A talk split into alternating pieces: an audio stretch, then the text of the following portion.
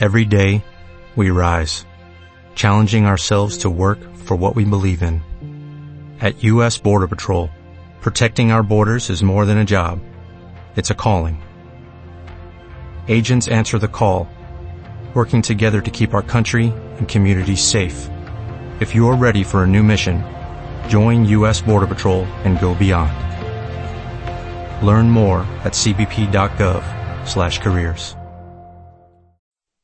Audible Studios presenta Breve Historia de las Leyendas Medievales, escrito por David González Ruiz y narrado por Juan Magraner. Capítulo 4. Amor y honor. El modelo de las relaciones entre el hombre y la mujer cambia con la aparición en Francia del fin amour o amor cortés en el siglo XII. Los personajes femeninos asumen un papel central en las historias de amor. La dama, palabra derivada del latín domina que significa dominante, asume el rol principal frente a un joven caballero que se enamora de ella poseído por su belleza y un fuerte deseo carnal. Como en las artes militares, el hombre iniciará un asedio para la conquista de su amada, que a veces es la esposa de otro señor feudal, incluso el mismo señor al cual sirve el caballero enamorado. La dama está socialmente por encima de su pretendiente, y esto se demuestra en la estrategia de seducción del hombre, que muestra con los gestos y las palabras su sumisión para conseguir el amor. En la conquista la mujer juega sus basas. Sabe que su cuerpo le pertenece a su marido y el adulterio supondría violar el honor del esposo, por ello dosifica sus gestos y la seducción se convierte en un ritual por etapas. El amor cortés es una aventura que pide discreción a la espera de una recompensa, el favor de la dama. Pero además, el amor cortés realza los valores de la virilidad del caballero y pone en jaque la figura del matrimonio. La Iglesia Católica defendía los principios morales del sacramento y el respeto entre los cónyuges sin tener en cuenta los sentimientos de los comprometidos. Los sacerdotes en la Edad Media no hablaban del amor ni de la búsqueda del placer sexual en el matrimonio, ya que esto podía conducir al desorden. En cambio, el amor cortés cuestionaba el matrimonio nacido de la razón y del pacto por la defensa de los intereses familiares, y se entregaba al placer de lo desconocido en brazos de un amante. Los caballeros Lancelot y Tristán encarnan este amor adúltero y pasional frente a la monotonía del matrimonio. Este modelo de comportamiento se conoce gracias a los poemas escritos para el divertimento de los cortesanos, y es uno de los géneros literarios más importantes de la Edad Media en Europa. Damas y caballeros de la nobleza se reunían y disfrutaban al escuchar las leyendas de jóvenes personajes heroicos cuyas hazañas y conquistas ensalzaban su honor y amor. Estas obras mostraban los valores y las estructuras de la sociedad feudal, una sociedad masculina fuertemente jerarquizada. Los orígenes franceses del amor cortés nos conducen a la novela de caballerías, desarrollada en Francia también a partir del siglo XII, con el género literario del román, sus autores eran hombres cultos que inicialmente componían en versos pareados octosilábicos con rima consonante. En el último tercio del siglo XII, los romans se expandieron por las grandes cortes europeas incorporando leyendas de origen celta difundidas por los juglares y por autores cultos como Geoffrey de Monmouth, autor de la historia Regum Britanniae, que ya hemos visto en este libro, cuando nos acercamos a la leyenda del rey Arturo.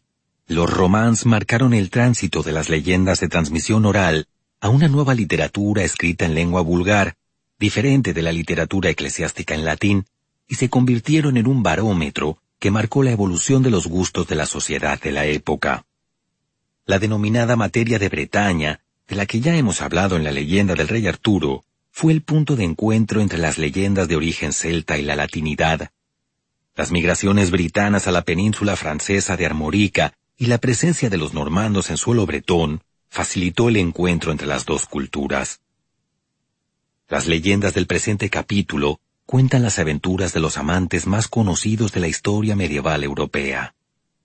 Amores adúlteros, como el idilio protagonizado por el caballero Lancelot con la reina Ginebra, escrito por Chrétien de Troyes, clásicos de la literatura medieval como La venganza de la princesa Crimilda en el Cantar de los Nibelungos, e historias de amor con un final trágico como Los amantes de Teruel o Tristán e Isolda. Conozcamos sus argumentos y hasta qué punto fueron verídicas estas leyendas.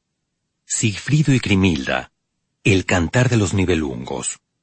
El cantar de los nivelungos o Nibelungenlied en alemán es un poema épico de origen germano dividido en 39 cantos. Está considerado uno de los grandes clásicos anónimos de la literatura medieval, junto al poema del Cantar del Mío Cid en España y la Chanson de Roland en Francia, ambos con una presencia significativa en este libro. El filólogo y profesor suizo Johann Jakob Bodmer publicó en 1757 un fragmento del Cantar de los Nibelungos después de su hallazgo entre los manuscritos antiguos de la biblioteca del conde de Hohenems en Suiza. Desde entonces, han aparecido tres docenas de manuscritos relacionados con la obra, fechados entre los siglos XIII y XIV. Esta proliferación de versiones hace suponer que el poema tuvo una gran aceptación y difusión a finales de la Edad Media, el poema original no se ha conservado y las copias difieren entre ellas en más de un detalle. Por ello los estudiosos han discutido para determinar qué manuscritos estaban más cerca de la versión original. El resultado del debate fue que las copias más fieles eran las denominadas A, hallada en Hohenems y conservada en la Biblioteca Nacional de Múnich, B, conservada en el monasterio suizo de St. y C, que está en el pueblo alemán de Donaueschingen. El Cantar de los Nibelungos es un poema anónimo, pero los especialistas en literatura no han renunciado a conocer su autoría. En las conjeturas para averiguar la identidad del autor juega un papel principal un poema de unos cuatro mil versos, titulado Die Klage o el Planto, que aparece en casi todos los manuscritos como un complemento al Cantar de los Nibelungos. En el poema Die Klage se afirma que el obispo de Passau mecenas de la obra, encargó una versión latina al maestro Conrad, un escribiente que trabajaba a su servicio. Es muy probable que el maestro Conrad también fuera el autor del Cantar de los Nibelungos y que conociera bien las tierras del Danubio, por las detalladas descripciones que hace de la zona, siendo con toda seguridad allí donde redactó la obra. Los dos protagonistas principales del cantar son Sigfrido y Crimilda. La princesa Crimilda era hija del difunto rey burgundio Dancrat y de la reina Ute. Crimilda vivía en la ciudad de Worms, en el país de los burgundios, cerca del río Rin, con su madre y hermanos Gunther, Gernot y Giseler, todos ellos poderosos caballeros. La muchacha destacaba por su belleza física y espiritual. Un día soñó que amaestraba un halcón, pero dos águilas lo mataban delante de sus ojos. Crimilda le contó el sueño a su madre Ute, que le advirtió que el halcón sería su esposo, un hombre de noble linaje, que pronto moriría. Sigfrido era hijo del rey Sigmund y de la reina Sigelinda, que vivían en la ciudad de Chantén, en las regiones bajas del Rin. Era un audaz caballero que había matado a los príncipes Silbung y Nibelung del legendario pueblo de los Nibelungos, tras discutir por el reparto de un tesoro. Después de aquello, Sigfrido se convirtió en un famoso héroe poseedor de la espada Balmung, que había pertenecido al rey Nibelungo, y de un manto mágico capaz de hacer invisible a quien se lo ponía. El protagonista del cantar había decidido partir hacia Worms para pedir la mano de Crimilda, seducido por su incomparable belleza. Después de un año junto a Gunther, nuevo rey de los Burgundios tras la muerte de su padre, conoció a la doncella y se casó con ella ofreciendo el tesoro de los nivelungos como regalo de bodas. Por otra parte, Gunther había decidido tomar por esposa a Brunilda, reina de Islandia, que se caracterizaba por su belleza y su fuerza física. Brunilda pedía superar tres pruebas a los que querían su amor. Si los pretendientes fallaban en una sola, perdían la vida. Sigfrido ayudó a Gunther y con el manto mágico superó las pruebas sin que Brunilda se diera cuenta de nada. Pronto surgió un odio feroz entre Crimilda y Brunilda, que se disputaban el protagonismo en la corte de los burgundios. En una indiscreción, Crimilda confesó cómo su esposo Sigfrido había ayudado a Gunther a conseguir el amor de Brunilda. Esta última decidió vengarse de lo sucedido a través de Hagen, un caballero de la corte de Gunther, que sabía cuál era el punto débil de Sigfrido y deseaba el tesoro de los nivelungos. Grimilda le había confesado en secreto a Hagen que Sigfrido consiguió su fuerza sobrenatural bañándose con la sangre de un dragón y que mientras el héroe se bañaba, una hoja de tilo le había caído sobre su espalda, convirtiéndose éste en su único punto débil.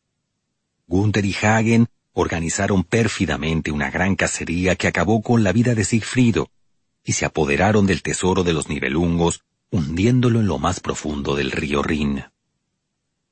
Los años pasaron, y Atila, rey de los hunos, después de enviudar, quería tomar una nueva esposa.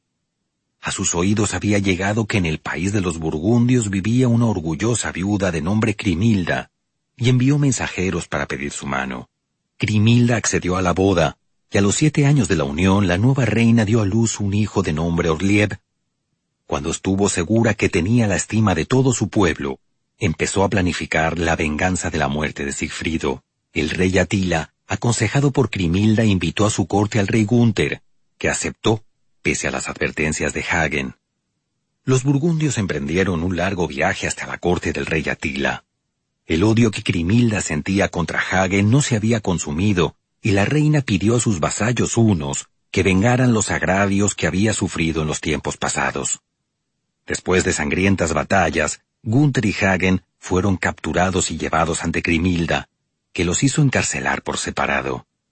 Grimilda exigía a Hagen que le revelara el paradero del tesoro de los nivelungos, pero éste se negó, y ello le costó la vida a él y al rey Gunther. El caballero Hildebrand al ver cómo la reina Crimilda cortaba la cabeza de los dos héroes burgundios, lleno de cólera se precipitó contra ella y la mató de un golpe de espada.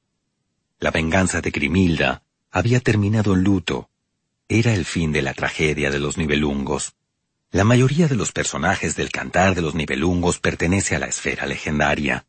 Sin embargo, la Lex Burgundiorum del año 601 menciona que el rey burgundio Gundaharius un nombre sospechosamente similar al Gunther del Cantar, reinó en la zona de Worms y en el año 436 fue vencido por los hunos. Por supuesto, el famosísimo jefe huno Atila es un personaje histórico. Sin embargo, hay que tomar con cautela esta relación de personajes verídicos con los legendarios en la obra. El romanticismo creyó descubrir siglos después, en el siglo XIX, una base histórica en la leyenda, pero en la epopeya del cantar de los nivelungos, los visos de realidad son secundarios, porque lo importante no son los acontecimientos, sino los personajes, su actitud noble, la belleza, el dominio de sus instintos, la fidelidad y la generosidad. El autor reúne personajes históricos que no se conocieron en la vida real y los mezcla con argumentos fabulosos y legendarios. En resumen, podemos afirmar que estamos ante un poema épico que mezcla elementos germánicos con elementos de la literatura caballeresca. Durante los siglos XVII y XVIII, el cantar de los nivelungos permaneció en el más completo de los olvidos, y no es sino a partir del romanticismo cuando se extiende el entusiasmo por el cantar con versiones teatrales, óperas, traducciones y obras en las diferentes artes plásticas. Entre sus grandes estudiosos encontramos algunos de los principales intelectuales del siglo XIX, como el dramaturgo y científico Johann Wolfgang von Goethe, el compositor alemán Richard Wagner, que compuso el ciclo de cuatro óperas conocido como Der Ring des Nibelungen, o El Anillo del Nibelungo, estrenado en 1876, el filólogo y escritor Wilhelm Grimm, que publicó en 1829 las leyendas heroicas alemanas, o el dramaturgo y poeta Friedrich Hebel, que creó en 1862 la trilogía Die Nibelungen. Tristana y Isolda. La leyenda de Tristana y Isolda, tal y como la conocemos actualmente, es una herencia del romanticismo difundida en el siglo XIX a través de la ópera homónima del compositor alemán Richard Wagner. El verdadero origen de la leyenda lo hallamos en la Edad Media, en la ya citada materia de Bretaña, que sintetiza la tradición de origen celta con la literatura medieval francesa. Las primeras referencias a la historia tristaniana las descubrimos en el siglo XII, en los versos de trovadores provenzales como Cercamón, Gueró de Cabrera o Bernat de Ventadorn, afianzando la hipótesis de que la leyenda ya era conocida en Francia antes de su fijación por escrito. Las fábulas transmitidas oralmente por los bardos se fijaron en la literatura medieval francesa, cambiando el centro de interés de los autores, que pasó de la recreación de escenas del mundo clásico griego y romano a las tradiciones del mundo céltico. Los orígenes literarios de la leyenda tristaniana los encontramos en las cortes señoriales del norte de Francia, en la segunda mitad del siglo XII. Tristán e Isolda es un poema escrito contemporáneamente a algunas obras de Chetrien de Troyes, como la historia de Lancelot, ambas piezas clave de la literatura artúrica, tal y como veremos en este capítulo. La primera versión escrita conservada es obra del autor anglonormando Tomás de Inglaterra, fechada entre 1172 y 1175. Más adelante, en el último tercio del siglo XII, el poeta normando Berulle compuso una nueva versión para alguna corte nobiliaria del norte de Francia, de la que solo se han conservado 4.485 versos. Entre 1170 y 1185, el poeta alemán Eichhard von Oberge debió describir la primera versión de la leyenda fuera del ámbito francés, dedicada a Matilde, hija del rey inglés Enrique II Plantagenet y de Leonor de Aquitania. Por último, cabe destacar otro poeta alemán, Gottfried von Strasburg, que retomó a principios del siglo XIII la leyenda de Tristán e Isolda con un poema del que se han conservado casi veinte mil versos. Es posible que existiera un poema común anterior que sirvió de fuente de inspiración a todos estos autores, pero no se ha conservado, así que de momento no deja de ser una conjetura. La historia de Tristán e Isolda es uno de los grandes mitos amorosos de la Edad Media que se difundió por todas las cortes europeas con gran rapidez a partir de la segunda mitad del siglo XII. La traducción a las principales lenguas literarias de la Europa medieval y las bellísimas miniaturas que ilustraban los ejemplares atestiguaban su fama internacional. En las primeras décadas del siglo XIII se prosificaron las aventuras de los caballeros de la mesa redonda y la leyenda tristaniana, siguiendo la moda literaria de la época, cosa que contribuyó a perpetuar su éxito. La prosificación de la leyenda de Tristán e Isolda convirtió la historia en un relato de aventuras de caballerías muy vinculado a la corte del rey Arturo. Tristán ocupó el lugar del caballero Morholt en la mesa redonda y participó en la búsqueda del Santo Grial. El Tristán en prosa tuvo una gran influencia del Lancelot en prosa. Ambos eran considerados un prototipo de caballero del fin amour o amor cortés, y sus leyendas se desarrollaron en un mismo espacio de tiempo. La Britania del rey Arturo. En la figura de Lancelot, el amor era la fuente de sus proezas. Él era el modelo perfecto de amante y caballero. Pero en Tristán la figura del héroe estaba opuesta a la del amante. Su amor por la reina Isolda le empujó a romper con sus obligaciones sociales y huir de Cornualles. Lancelot y Tristán fueron los héroes que más influyeron en la tradición literaria caballeresca española, sobre todo en la figura de Amadís de Gaula, contribuyendo en la configuración del personaje y en algunos episodios de la obra. Tristán era hijo de Rivalín, rey de Leonís y de Blancaflor, hermana del rey Marc de Cornualles. Su padre perdió la vida luchando en el campo de batalla contra el duque Morgan, y su madre murió al dar a luz. Debido a estas trágicas circunstancias, el nombre del recién nacido fue Tristán, triste en su lengua original. Tras la muerte de sus padres se encargó de su educación el caballero gobernal, que se convirtió en su maestro y amigo. Pasados unos años, su tío, el rey Marc de Cornualles, ordenó a Tristán caballero en la corte de Tintaguel. Recibió las armas y volvió a Leonís para derrotar al duque Morgan, al que mató en un duelo. Tintaguel, situado en la costa atlántica de Cornualles, en el suroeste de la actual Inglaterra, era sometido a un tributo deshonroso por el rey de Irlanda, que exigía el pago de trescientos jóvenes y trescientas doncellas cada cinco años.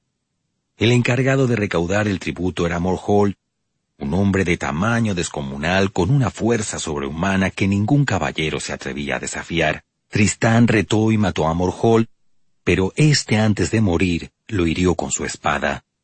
La muerte de Morholt conmocionó al reino de Irlanda y a su sobrina, la joven princesa llamada Isolda la Rubia, también conocida como Iseo o Iseult, que prometió odiar a su asesino. La herida de Tristán empeoraba cada vez más, y los médicos de la corte de Tintagel no la podían sanar. Pensó en buscar el remedio en un país lejano y partió en una barca a mar abierto sin rumbo.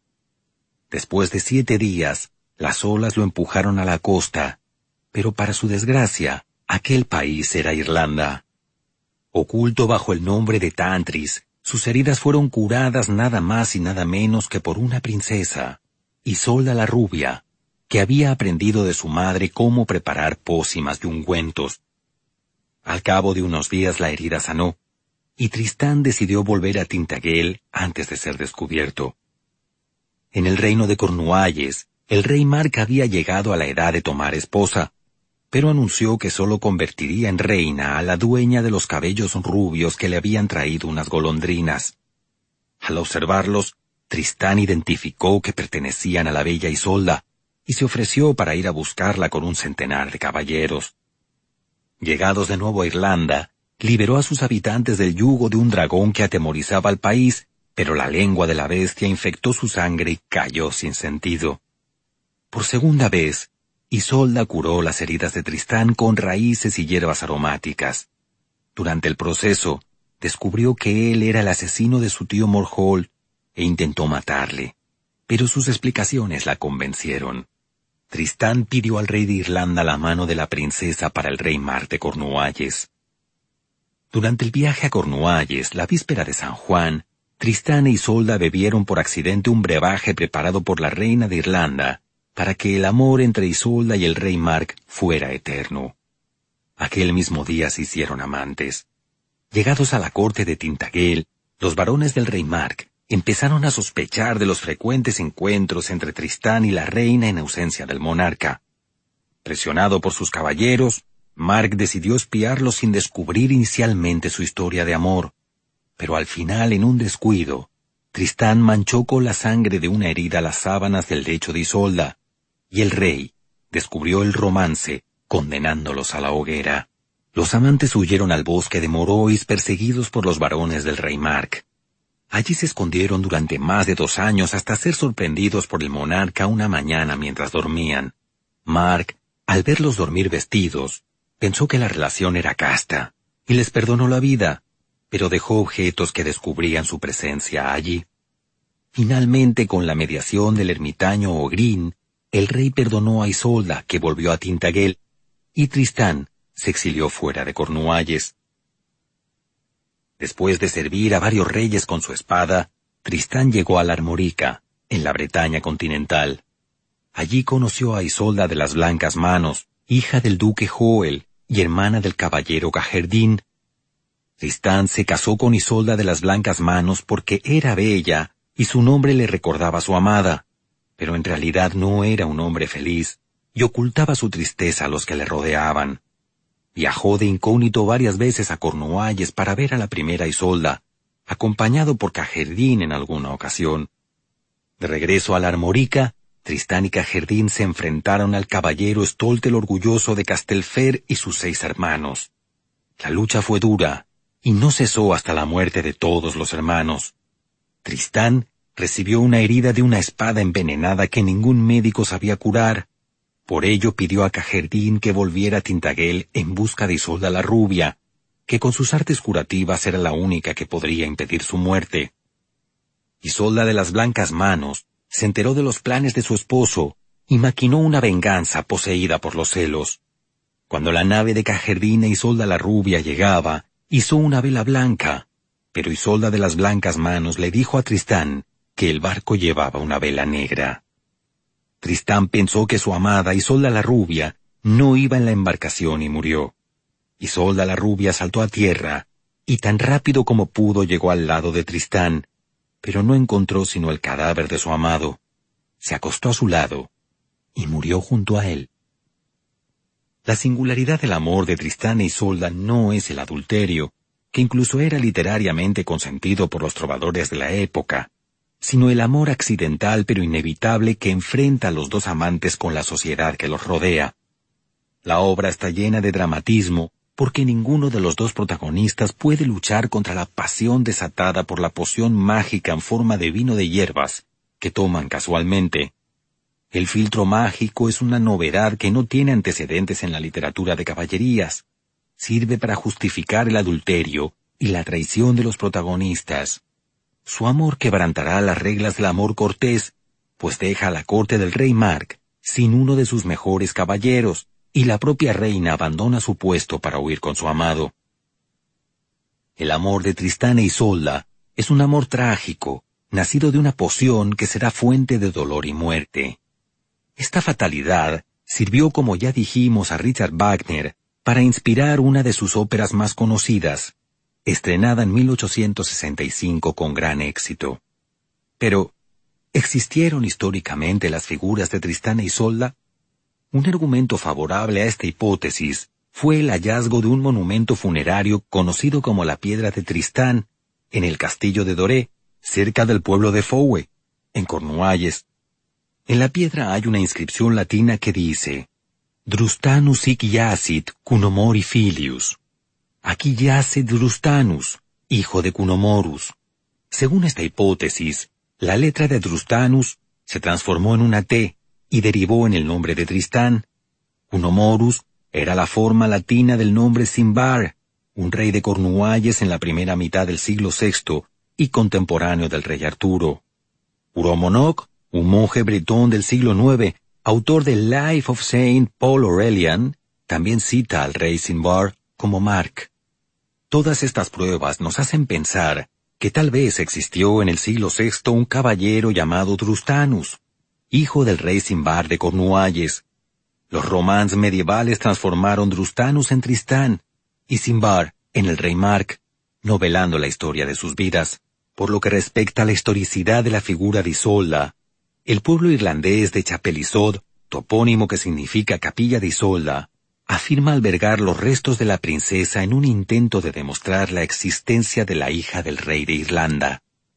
Lancelot y Ginebra Lancelot era uno de los caballeros más famosos de la mesa redonda y a la vez el hombre de confianza del rey Arturo. Su amor por la reina Ginebra le arrastró a una pasión adúltera que acabó por destruir la unidad de la corte de Camelot. En la segunda mitad del siglo XII, el escritor francés Chrétien de Troyes, de quien ya sabemos cuando analizamos la leyenda del rey Arturo, escribió sus novelas o romans, entre ellos el titulado Lancelot o el caballero de la carreta, génesis de esta leyenda. Chrétien de Troyes nació hacia 1135 y estuvo como escritor bajo el servicio del conde de Champagne. Después también sirvió a Felipe de Alsacia, conde de Flandes y rival de su primer mecenas. Chrétien escribió cinco romances en versos octosílabos pareados. Erec y Enide, 1170 aproximadamente. Cligés, 1170-1176 y Vaino el Caballero del León, 1176-1181, Lanceloto el Caballero de la Carreta, 1177-1181, y Percevalo el Cuento del Grial, 1181-1190. Con estas obras, Cretien crea un modelo de novela de tema artúrico, basado en la ya conocida materia de Bretaña. Sus obras sintetizan las leyendas de raíces celtas transmitidas oralmente y la herencia de la cultura clásica grecorromana.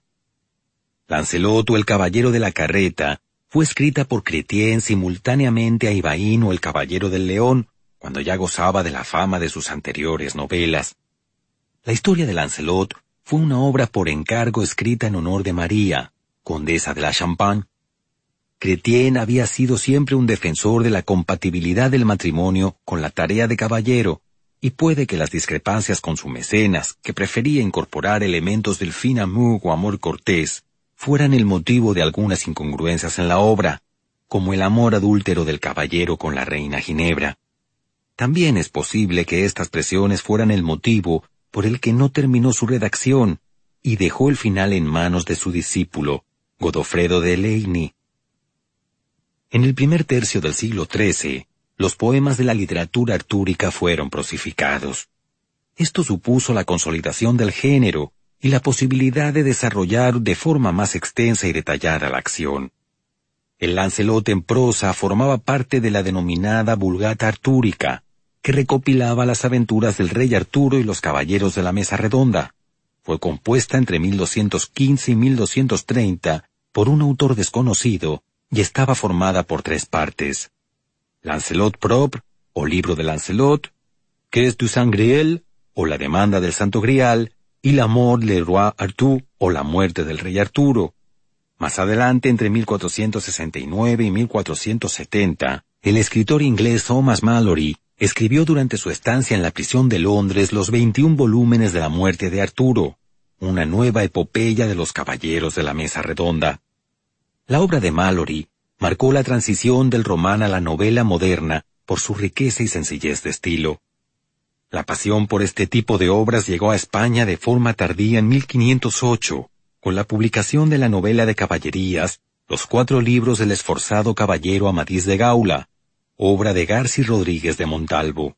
El relato de la obra de Cretien empieza con una historia originaria de la mitología celta, el rapto de una reina, en este caso Ginebra, que tenía que ser rescatada del reino de los muertos por un héroe. La originalidad de Cretien estuvo en convertir a Lancelot en el amante de la reina Ginebra, pero el autor prefirió centrarse más en la historia romántica, que ponía el amor por encima del honor, y no profundizó tanto en el adulterio, como hicieron los novelistas posteriores. Conozcamos ahora sí el argumento del relato de Cretien. Un altivo caballero, procedente del reino de Gorre, llamado Meleagante apareció un día en la corte del rey Arturo advirtiendo de que tenía prisioneros a muchos de sus vasallos. Lanzó un desafío al rey a quien los quisiera liberar, para que sus hombres volvieran a Logres, situado en el actual sureste de Inglaterra, como sabemos, la reina Ginebra tenía que ir hasta un bosque vecino acompañada por un caballero. Meleagante mediría sus fuerzas con el campeón de Logres, y si salía vencedor, la reina le acompañaría con el resto de cautivos. Si era derrotado por el hombre de Arturo, los prisioneros serían liberados. El escogido para vengar de la afrenta fue el caballero Keu, un fiel vasallo del rey, que fue derrotado por Meleagante. Los caballeros de la tabla redonda Gawain, también llamado Gobán o Galván, y Lancelot, iniciaron la búsqueda de Ginebra por separado. Lancelot vivió diferentes hazañas hasta llegar al reino de Gorre, donde se batió en duelo con Meleagante por el rescate de Ginebra. Lancelot venció, bajo la atenta mirada de la reina prisionera en una torre del castillo. Junto con Ginebra fueron liberados el resto de cautivos, entre ellos el caballero Keu, herido en el primer combate. Ginebra dispensó un frío recibimiento a su salvador, que decepcionado y después de pactar con Meleagante que el combate se volvería a repetir al cabo de un año en Logrés, decidió ir en busca de Gawain mientras el resto del grupo se quedaba en Gorre, preparando el viaje de retorno. Una falsa noticia difundió que Lancelot había muerto a manos de los habitantes de Gorre después del combate. Al saberlo, Ginebra se llenó de dolor, pensando que su cruel acogida había sido la causa de la muerte. Lancelot volvió al lado de la reina y se reconcilió con ella. El deseo se había apoderado de ambos, y decidieron volver a verse aquella misma noche. Al oscurecer, Lancelot entró en los aposentos de la reina rompiendo los barrotes de hierro de la ventana, pero se cortó con el filo de una reja. Después de una noche de amor, el caballero abandonó el lecho de su dama, pero dejó una mancha de sangre en las sábanas. No podemos evitar observar en este punto de la historia las enormes similitudes entre las leyendas de Tristán y Lancelot, ambos entregados al amor adúltero de una reina. El personaje de Lancelot fue el modelo seguido para definir la figura de Tristán, pero volvamos de nuevo a la narración. Meleagante, furioso por su derrota, vio las manchas en la cama y la relacionó con las heridas de Keu que dormía en la misma sala. La lógica le llevó a acusar a Ginebra de adulterio con Keu, y como éste estaba débil, Lancelot fue el encargado de lavar el honor de su dama volviendo de nuevo a ganar el combate. Después de la victoria, un enano traidor tendió una trampa a Lancelot y éste cayó prisionero de Meleagante, que siguió conspirando envió una carta a Ginebra y a los caballeros de la mesa redonda en nombre de Lancelot, para que volvieran a Logres diciendo que él les esperaba allí. Pero al llegar a la corte de Arturo, todos quedaron desolados porque el héroe estaba desaparecido. la corte de Arturo organizó un torneo tras la vuelta de Ginebra a Logrés. Lancelot, al saberlo, suplicó a la mujer de Meleagante que le permitiera asistir con la promesa de que regresaría a su cautiverio al finalizar el certamen. Acudió como el caballero de las almas bermejas, pasando desapercibido para todos menos para Ginebra, que lo reconoció y como prueba de amor y sumisión, le ordenó que combatiera como el mejor y el peor de los caballeros a lo largo de las jornadas que duró el torneo. Al final Lancelot venció, pero tuvo que regresar en cumplimiento de su promesa. A la vuelta Meleagante fue informado de lo sucedido y para evitar otra huida, lo encerró en una torre a la orilla del mar. Al cabo de un año, Meleagante llegó a Logrés reclamando un nuevo combate con Lancelot, que apareció en el último instante gracias a la ayuda de una dama a la que había auxiliado en una de sus hazañas antes de rescatar a Ginebra. En el combate definitivo, Meleagante fue derrotado por tercera vez y murió en la lucha. Aquí termina el relato de Cretien y su discípulo Godofredo de Leigny. El Lancelot en prosa relaciona el amor de Ginebra con el asunto del Grial, del que hablaremos en otro capítulo, su búsqueda ya no es una tarea exclusiva de Perceval, sino que afecta a todos los caballeros de la mesa redonda. La primera parte de la versión en prosa empieza, a diferencia de Cretien, contando la historia de la infancia de Lancelot, para justificar cómo llegó a convertirse en el mejor de los caballeros del rey Arturo. En la demanda del Santo Grial y la muerte del rey Arturo, el ciclo continúa con la búsqueda del cáliz sagrado y el final del mundo artúrico. El Lancelot en prosa transmite una sensación de veracidad diferente de las crónicas de Geoffrey de Monmouth, que hemos visto ya en el capítulo de este libro, o los romances en verso de Cretien. La verdad de la versión prosificada se basa en la construcción de un relato estructurado y coherente, aunque irremediablemente fuera de la historia, por tratarse de un argumento plenamente maravilloso. Pero, ¿existieron realmente Lancelot y Ginebra? En la abadía de Glastonbury, 45 kilómetros al sur de Bristol, en Inglaterra, sobresale una colina llamada Glastonbury Tor, que algunos cronistas medievales del siglo XII, como los ya conocidos Geoffrey de Monmouth o William de Malmesbury, habían identificado con la mítica isla de Avalon. En el año 1191 los monjes de la abadía afirmaron haber encontrado las tumbas de Arturo y de Ginebra. El secreto se descubrió porque un bardo galés reveló su ubicación al rey inglés Enrique II Plantagenet, y éste informó al abad de Glastonbury. Los monjes hallaron a dos metros de profundidad una cruz de plomo con la inscripción Ic facet sepultos inclitus rex Arturius in insula Avalonia. Aquí yace enterrado el ínclito rey Arturo, en la isla de Avalon. Dos metros más abajo de la inscripción había una tumba con los restos de un hombre de grandes dimensiones y unos huesos más pequeños con mechones de pelo rubio que se identificaron con la reina Ginebra. En 1248 los restos fueron trasladados a un sepulcro de mármol negro frente al altar mayor por orden del rey Eduardo III. El arqueólogo inglés Raleigh Radford confirmó en 1962 la existencia de la tumba pero sin poder afirmar a quién había pertenecido. Otros investigadores como Baran Blackett y Alan Wilson han intentado localizar la tumba del Arturo histórico en la iglesia de St. Peter's Upper Mountain, cerca de Bridgen, en el sur de Gales. La leyenda de Lancelot y Ginebra incluye los elementos clave de toda novela de caballerías.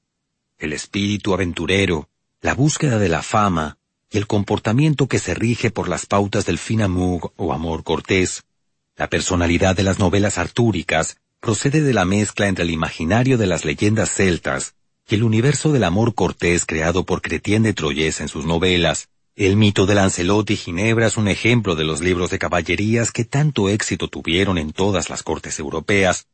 Su argumento pivota sobre tres ejes, la aventura, el amor y el honor. Al final los protagonistas del triángulo amoroso tendrán que escoger entre un amor imposible, o la sujeción a la moralidad de la época. Estamos pues ante otra leyenda conservada por la literatura, como sucede con las de todos los protagonistas del ciclo artúrico. Juan Martínez de Marsilla e Isabel de Segura, Los amantes de Teruel. La historia de los amantes de Teruel es un amor acabado en tragedia, al igual que lo fue el de Tristana y Solda. La leyenda siempre ha estado rodeada de dudas y preguntas. Los críticos que han cuestionado su veracidad a menudo han motivado avances en su estudio a la búsqueda de respuestas para preguntas como ¿qué base real tiene la leyenda? ¿Los amantes de Teruel existieron en realidad? ¿Es una creación de la edad moderna o refleja una tradición anterior? La respuesta a la historicidad de los amantes de Teruel no está resuelta al gusto de todos, pero existen testimonios como la tradición oral, la exhumación de las supuestas momias de los amantes a mediados del siglo XVI, los documentos escritos que narran los hechos, y menciones aisladas en la literatura que intentan demostrar su autenticidad. El argumento de la leyenda narra cómo en 1217 vivía en Teruel un joven llamado Juan Martínez de Marsilla, que se enamoró de Isabel de Segura, hija de uno de los hombres más ricos del pueblo. El amor de Marsilla se vio correspondido, pero el padre de la doncella se negó al matrimonio por la diferencia de fortunas. Entonces Marsilla decidió partir en busca de riquezas y pidió a su amada un plazo de cinco años para amasarlas y poder casarse con ella. Isabel de Segura se mantendría fiel a su compromiso pese a las presiones de su padre para que contrajera matrimonio con otro pretendiente. Finalmente, pasado el plazo sin tener noticias de su amado, cedió a las presiones paternas y se casó con el elegido por su padre. Al poco de la boda llegó Marcilla con la fortuna necesaria para reclamar a su amada. Al enterarse de lo sucedido, intentó hablar con Isabel escondiéndose en la habitación de los recién casados. Aquella noche Isabel entró en la habitación con su marido y le pidió que respetara un voto de castidad que había prometido. Cuando el esposo dormía, Marcilla salió de su escondite y pidió a Isabel un beso como premio y en recuerdo del amor que sentía por ella. La doncella se lo negó y Marcilla cayó muerto de amor en el suelo de la habitación. Isabel despertó a su esposo, y ambos trasladaron el cadáver a la puerta de la casa de los Marcilla, por miedo a ser culpados de asesinato. Al día siguiente, se hicieron los funerales por el difunto. El remordimiento torturaba a Isabel, que no podía parar de pensar que había sido la causa de la muerte de su amante. Decidió seguir el cortejo fúnebre hasta la iglesia de San Pedro, y allí abrazó el cuerpo inanimado de Marcilla, y le dio el beso que le había negado en vida. Después del beso, cayó muerta abrazada al cadáver de su amado. Los habitantes de Teruel decidieron enterrar juntos a los difuntos, ante tan extraordinarios acontecimientos. Las primeras alusiones a los amantes de Teruel las encontramos en una novela anónima de mediados del siglo XV, titulada Triste Deleitación. Otra referencia aparece en el cancionero navarro de Herberay de Cesarts, de 1463, pero no fue hasta 1555 cuando se descubrieron en la iglesia turolense de San Pedro dos momias que supuestamente eran las de los amantes, si bien su identificación era insegura, y hacía falta una prueba documental que atestiguara la autenticidad de la leyenda. La voluntad de demostrar la veracidad de los hechos hizo que los restos de los amantes fueran exhumados hasta tres veces, en 1555, 1586 y 1619. El debate sobre la autenticidad de las momias tuvo un nuevo episodio recientemente cuando en 2004 la Fundación de los Amantes de Teruel hizo público el hallazgo del acta de un proceso judicial eclesiástico contra el presbítero Juan Ortiz, los diáconos Miguel Sanz y Juan Mateo Pobo, y el sacristán de la iglesia de San Pedro Francisco Hernández, acusados de desenterrar sin permiso los cadáveres de los amantes la noche del 13 de abril de 1619. No fue un acto de pillaje, cometieron el delito impulsados por la necesidad de saber si la leyenda era cierta.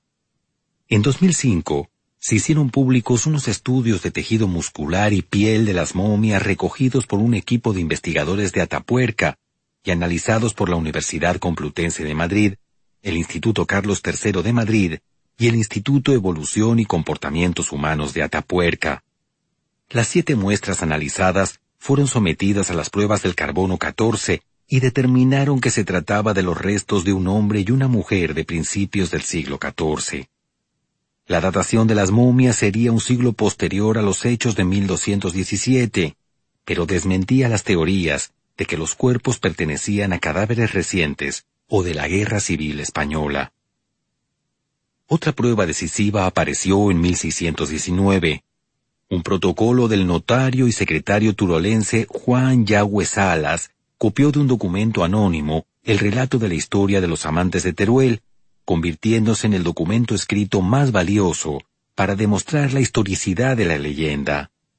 Realidad o ficción, la leyenda de los amantes de Teruel reunió muchos elementos comunes en los argumentos de las obras de la literatura medieval. Un amor prohibido, la separación del héroe de su dama o la tragedia final. Podemos encontrar paralelismos en otras leyendas de este libro, como Tristán y Isolda, o en el cuento de Girolamo y Salvestra del Decamerón de Boccaccio, como analizamos a continuación.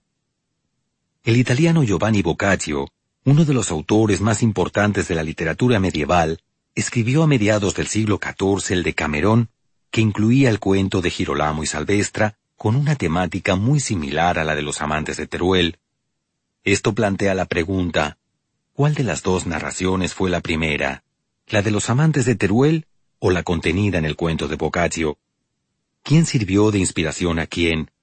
Los detractores de la autenticidad de la leyenda turolense argumentan que el cuento de Boccaccio fue la primera narración de tema amantístico y que sirvió de inspiración a la tradición española. La respuesta ha encendido acalorados debates, pero parece claro que primero fue la leyenda de los amantes de Teruel.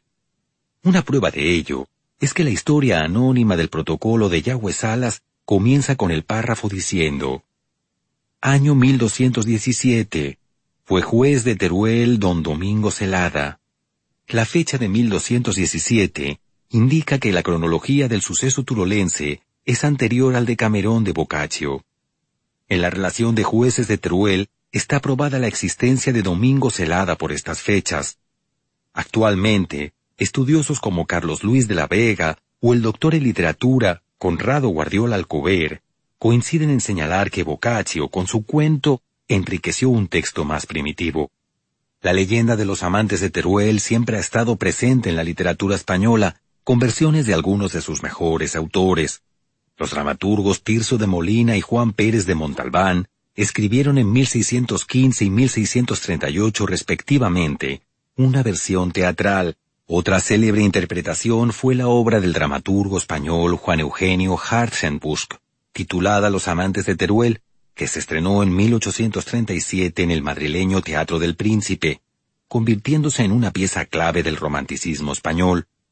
El músico español Tomás Bretón, a su vez, compuso una ópera en cuatro actos sobre los amantes, y la estrenó en el Teatro Real de Madrid el 12 de febrero de 1889 podemos concluir afirmando que aunque faltan pruebas definitivas, la figura de los amantes de Teruel es verosímil, y la conocemos gracias a la transmisión por la tradición oral y a un relato básico que fue ampliado y deformado a lo largo del tiempo por escritores y poetas.